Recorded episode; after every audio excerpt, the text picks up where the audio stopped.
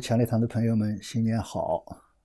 现在跨年之际，无论是阳历还是阴历的跨年，人们容易回忆过往，展望未来，谈谈对人生的感悟。但实际上，每个人都在感悟人生，但是呢，是不是值得写出来？我很怀疑。我觉得对人生的感悟是很私人的。或者说很私密的，是很难用人类的语言完整的表述出来的。但是人们又非常关注别人，特别是名人的人生感悟。人虽然会有共情，但在人生感悟上面却很难有共情。比如苏轼说：“回首向来萧瑟处，也无风雨也无晴。”多少人为此倾倒，多少专家连篇累牍的分析解释。但是他们的解释是不是真的都感受到了苏东坡写下这句词的时候的五味杂陈了呢？可能大多数人还是强作解人，而真正被这四句触动到内心的，往往是自己当下的感悟。也就是说，你读了苏轼的这首词，很有感触，很有体会，很感慨，只是你感慨你自己，并不能代表你已经完全理解。苏东坡当时的内心感受，可能大多数人是强作解人，对吧？那么一个人呢，在不同的人生阶段读到这四句，感悟恐怕也还是不同的。少年、青年看别人的人生感悟，击节赞叹，实际上呢，欣赏的只是那语言本身，或者说是欣赏的是那些语言所表达的概念。当然，年轻人可能自己也有自己的苦闷。但是实际上和所谓的人生感悟是没有关系的，所以人生的感悟是需要亲身感受与参悟的。你比如说蒋捷《虞美人听雨》，大家都非常喜欢，都说这个对人生的感悟，呃，非常非常的深刻。少年听雨歌楼上，红烛昏罗帐；壮年听雨客舟中，江阔云低。断雁叫西风，而今听雨声鲁下。冰已星星也，悲欢离合总无情。一任阶前，点滴到天明。实际上，蒋捷已经说，同样是听雨，少年、壮年和最后的老年的感悟是不一样的。但你不能因为他最后老年的感悟，觉得说，哎呀，太深刻了，我们就在深入听雨吧。那一辈子这样听雨，不是一个人该过的日子。再比如说，好多人说：“哎呀，你看人生嘛，不过如此，要看穿了啊，赤条条来，赤条条去。”难道一个年轻人感悟到这一点以后就躺平了，赤条条的来，然后赤条条的过一辈子，最后赤条条的去吗？显然不应该。也就是说，赤条条的来，你不能赤条条的过一辈子。所以，人生的感悟啊，是一个持续的过程。永远没有结束的时候，即使一个七老八十的老人，他对人生有了感悟，然后笑呵呵地说：“啊，人生不过如此，呃，我无所谓了。”但是实际上，他对生命还是有欲望，还是有追求的。所以，相对谈人生感悟啊，我更喜欢就自己的经历，呃，对一些事物谈一些体会和看法。也就是说，不是简单的，或者说。所谓的人生感悟，我认为我还要不断的去感受人生、感悟人生。来到二零二三年这一刻，忽然就意识到，我大学毕业已经整整四十年了，算上读大学的四年，还有读大学以前我作为知青下乡的一年多，啊，可以说我工作以后的岁月，完整经历了改革开放的过程。因为我下乡是七七年。然后七八年，我们讲七八年开始，这个十一届三中全会开始了改革开放的历程，所以我可以说，我是完整的经历了改革开放的历程。那时候年轻的理想很简单，一般都是要为振兴中华而读书，为实现四个现代化而奋斗。那么现在呢，我们中国已经是世界第二大经济体、第一大贸易国，被美国视为头号的竞争对手。我们也消除了绝对贫困，在十四亿人口的国家，所以，如果从这个角度来讲，我们抛开个人的遭遇和得失，那么就一般意义上来说，这一代人是实现了自己的人生理想了。也就是说，年轻的时候希望自己为振兴中华而奋斗，为四个现代化而奋斗，啊，一辈子下来了，啊，实现了。当然，自己个人可能依然是一介平民，一介布衣，或者说甚至于经历了很多痛苦，呃，现在还在相对比较困难之中。但是从这个理想角度来讲，我觉得也是实现了的。虽然大多数人日常都是为生计而奔忙，但是历史不就是千千万万普通人的共同创造吗？崇高理想的实现是日常工作的日积月累，或者说我们借用佛家的话来说，佛就在日常生活中、日常的吃喝拉撒中。也因为此呢，这代人特别珍视这四十多年的改革开放的历程。而之所以珍惜啊。这段历史不是为了老年以后做美好的回忆，而是为了中国的未来。呃，我读的大学呢是上海财经大学，当时叫上海财经学院。当时呢是因为落实校舍，要一直到一九七九年一月才能开学上课。但是呢，一九七八年夏天，上海财经学院就把复校后的第一届学生招好了。所以呢，上海财经大学的七八级学生是最特殊的七八级，他们呢和七七级一样，都是春季班，也就是春天上的课开始上课的。但是呢，到一九七八年被录取，但是却是到一九七九年一月份才开始上学，所以他毕业呢是和七九级是同一年，都是八三年毕业的，但是呢要比七九级呢早半年。所以，由于这个特殊性啊，可以想象当时中央和上海地方领导的决策逻辑。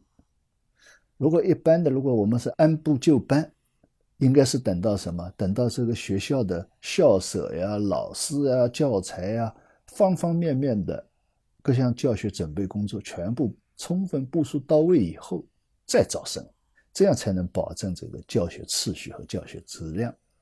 但事实呢，也确实是这样。我们不仅开学是很匆忙的，虽然延迟了半年开学，但是也还是很匆忙。许多老师教材都是临时凑起来的。但是呢，当时百废待兴，经济人才奇缺，所以呢，先招生可以锁锁定人才。你如果说施施然的到第二年再招生，也意味着少了一届学生。这可以说是什么呢？改革开放实事求是精神的一种具体的体现。那么，如果不是这样呢？如果不是这样，我们这一届学生中的大多数人可能就成了那一届的落榜考生了。那么，大家的人生可能也就很不同了。我工作了一年不到，一九八四年呢，我的文章啊第一次被签字印出来了。当然，个人很开心。文章中引用的马克思的语录，都还是用黑体字排印的。这改革开放啊，并不是一夜之间就改变了一切。实在是一个艰难的推进过程。像我刚才讲的，报刊等出版物当中引用领袖的语录、马恩列斯毛的语录，必须用黑体字来排印。像这样的文革遗风啊，实际上也是慢慢的消失的，并不是在一夜之间就改掉了。四十多年的改革开放波澜壮阔，现在回忆好像都是挺美好的，但是实际上并不是一帆风顺的。往往更多的是惊涛骇浪，每一项改革都不是一纸文件就能一步到位的，其中最艰难的是观念的改变，而观念又会影响深层次的体制机制的改革。现在回过头来看，许多当初以为经过十年、二十年的改革一定会改变的东西，四十多年后，我发现好多并没有实质性的变化，比如说。企业人才的市场化管理，那么我们现在可以明显的看到，一般的民营企业它确实是完全市场化了，但是有些大型的民营企业，我们国有企业，更不要说机关单位，他的这个人事管理实际上并没有市场化。还有比如说干部的能上能下、能进能出啊，在体制内实际上基本上还是老样子。那么实行联产承包责任制以后。农村的新生事物可以说层出不穷。那么，我是做银行的，这些新生事物实际上也给银行信贷工作带来了很大的困惑。在解决了承包户的贷款难题后，又出现了个体工商户贷款问题。因为原来我们在计划经济时代，或者说刚刚改革开放的时候，我们银行贷款的对象是很清楚的，那就是国有企业、集体企业。那这个时候出现了承包户了，那承包户是什么性质的？你怎么可不可以给他贷款？所以这个也不是说一纸文件就可以说可以贷了。实际上，下面就像我们讲联产承包责任制一样，也不是中央一纸文件以后全国就铺开了，也是是个别地方先开始，慢慢慢慢，大家各个基层、不同地方的不同基层慢慢接受了，然后推开了。所以个体工商户的出现。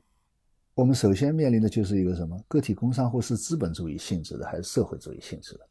不仅专家学者在研究，银行基层工作人员也在研究和探索。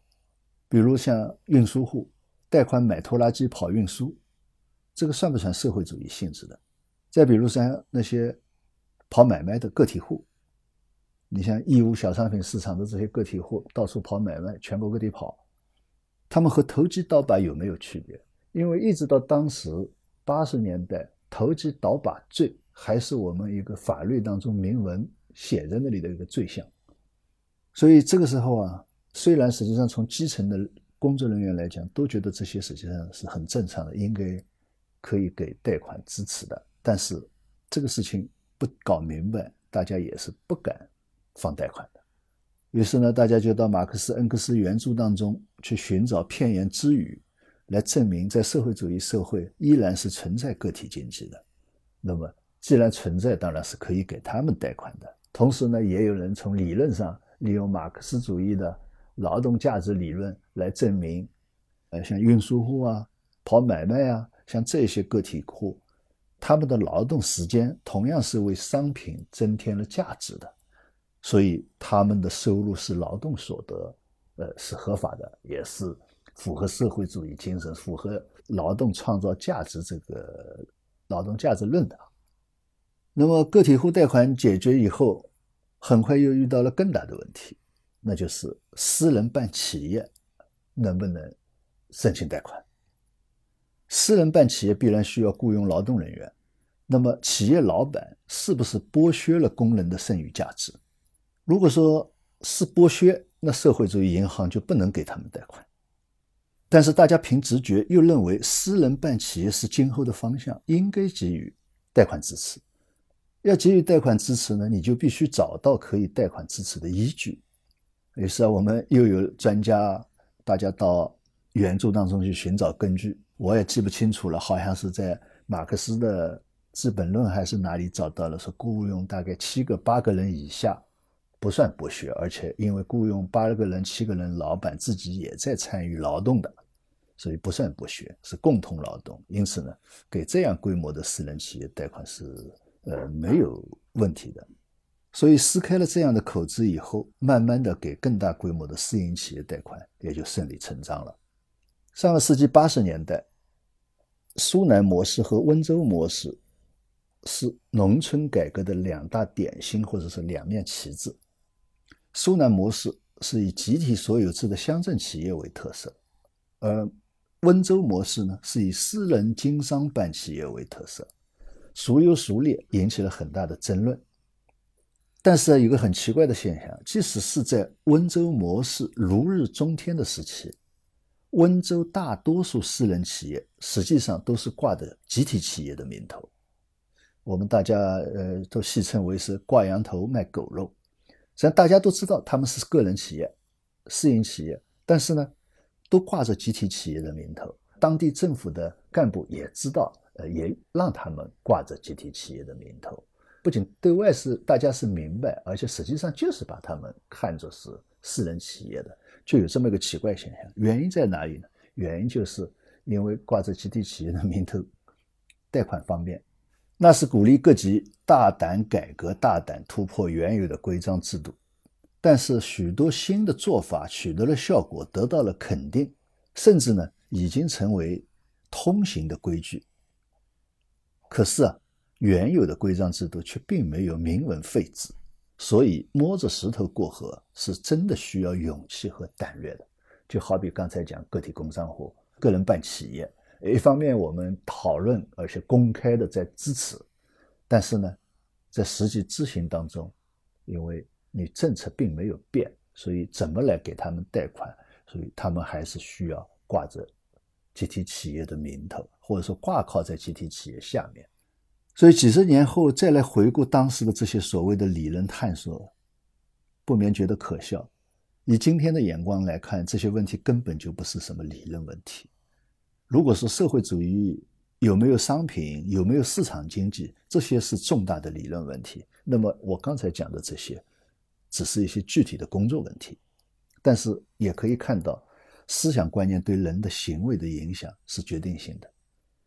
当没有当时的农行、信用社基层员工大规模的思想观念上的自我突破，没有大规模信贷的主动支持，实际上农村改革取得我们现在看到的震惊世界的成果是不可能的。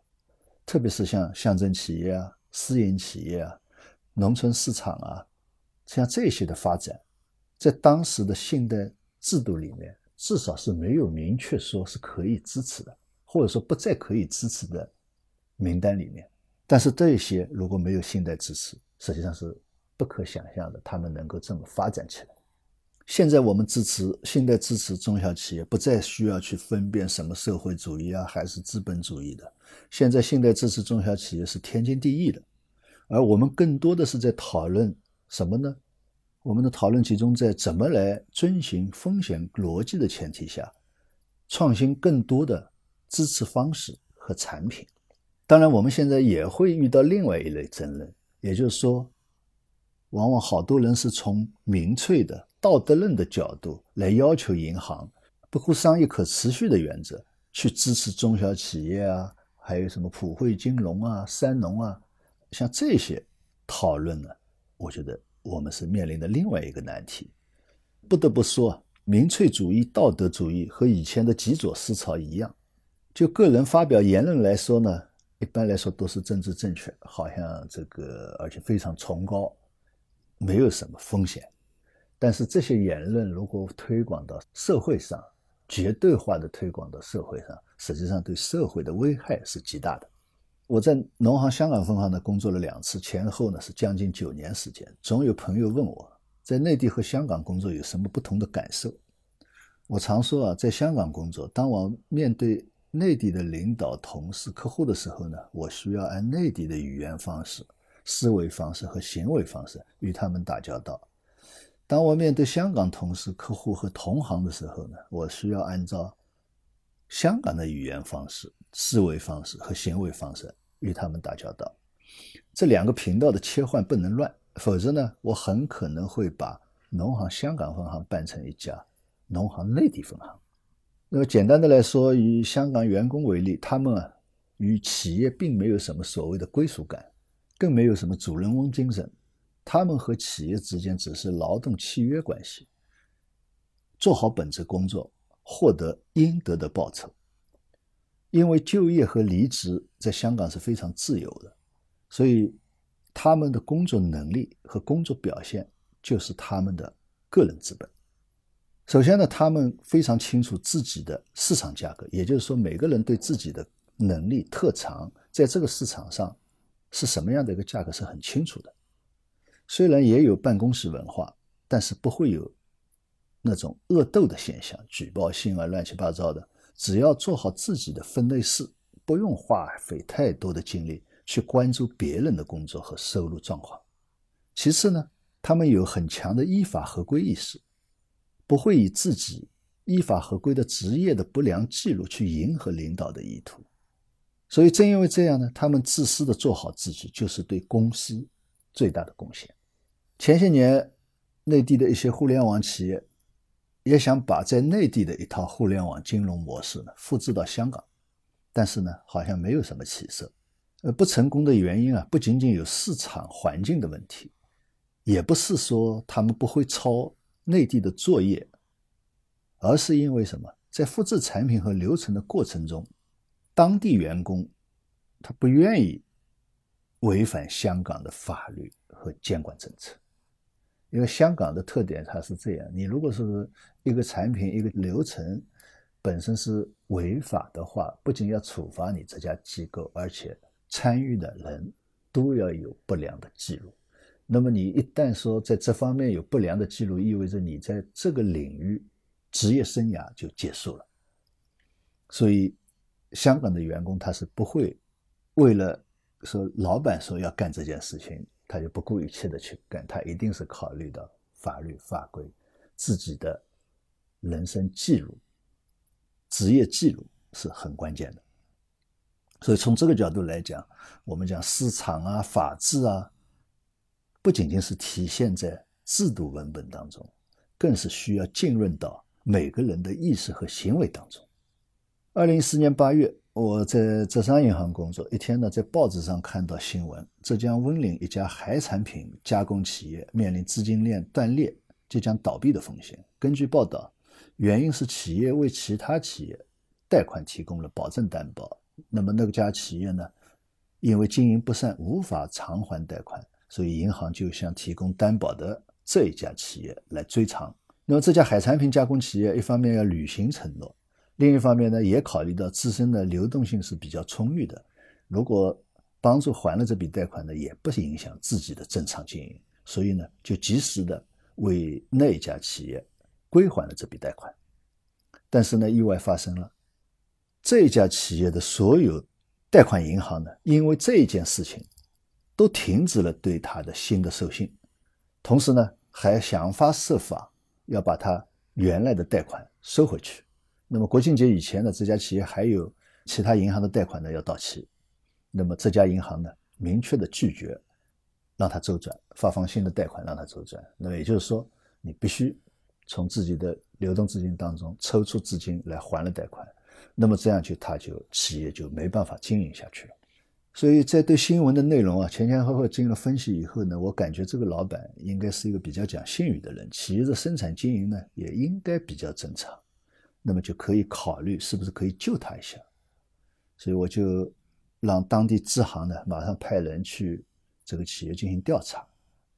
我要求调查的内容呢是这么几项：一个呢是企业产品是不是失效对路；二，企业经营管理是否正常；第三呢，企业各项财务指标呃是不是健康；第四呢是除了已经代偿的担保贷款以外。那么这家企业是不是还有对其他的、为其他企业做的对外担保？第五个呢，是除了银行贷款以外，企业是否还欠其他的民间借贷？第六呢，这个企业老板个人的品行和管理能力怎么样？有没有什么不良的嗜好？最后呢，就是企业还需要多少资金才可以确保度过这一次难关？那么我们当地支行连夜就派人去调研，很快把情况也报过来了。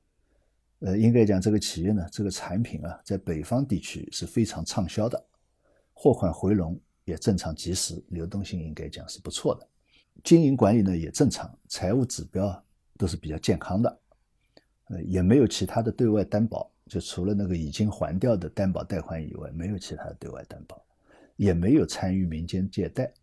那么老板呢，在当地的口碑非常好，没有什么不良嗜好，并且呢，还是一个文学爱好者，平时自己也写写诗、写写散文。这次呢，大概需要五百万的资金就可以渡过难关了。但是呢，这个企业实际上当时不是这个浙商银行的客户。那么我当时呢，就要求支行与当地政府啊、监管部门进行沟通，希望他们要求其他银行呢不要再抽贷。因为如果说我们这边放贷款，另外银行抽贷，那就麻烦了，这个企业还是要生存不下去。那么浙商银行呢，就提供五百万元的贷款来帮助企业渡过难关。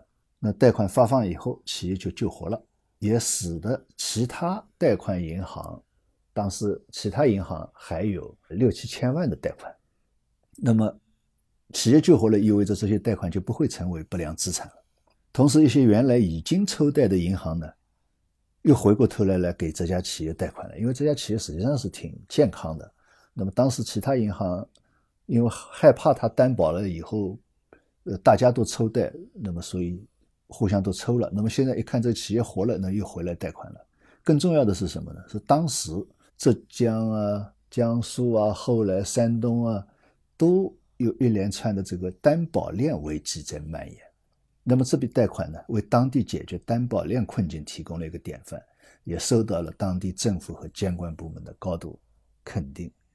所以这笔贷款呢，就是从贷款本身来讲，呃，成功的。但是呢，关键就是说它起到了这么一些作用吧，就是一个体现了一家银行支持实体经济的这个责任担当，也体现了一家银行的风险的把控能力。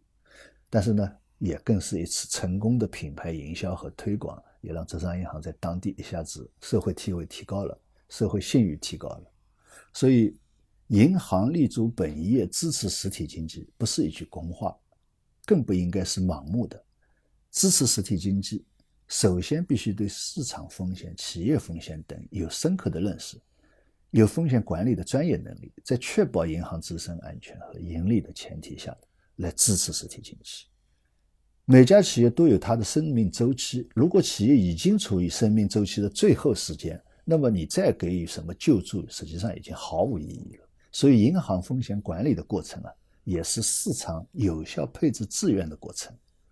另外一方面呢，由于这笔贷款也提出了一个问题，也就是说，在多元化融资渠道的条件下，企业和银行应该建立一种什么样的关系？所谓关系啊，是互相的，不是单向的。银行和企业不应该回到从前那种主办行制度下的准绑定关系，而是要什么呢？要建立一种相对长期的市场化的相互信任的关系。我们要建立法治化的市场体系，就是要建立市场主体间的信任关系。这个需要什么？需要企业以及企业家深刻的认知市场，尤其是金融市场的运作规律，认识不同融资渠道的特点和风险，以及这些风险对管理企业资产负债的影响。企业无论是什么所有制，都必须去赢得市场的信任，而不是。博取舆论的同情，呃，我们经常说企业家有冒险精神，那么企业家的冒险精神啊，是应该建立在信誉基础上的冒险，而不是拿自己的市场信誉去做赌注。就像刚才讲香港员工一样的，他绝对不会拿自己的职业的信誉去冒险。所以在这方面的讨论啊，我想我们也需要去避免民粹化的情绪。所以上面呢讲了三个故事，应该讲是从不同的角度来回顾，想说明什么呢？想说明四十多年改革开放的历程啊，就是一个全社会对市场的认识不断深入的过程。改革开放初期，人们对市场并没有什么认识，以为市场就是像菜场之类的地方，更多的讨论是围绕着怎么尊重价值规律、经济规律，还有讨论的是计划与市场的关系。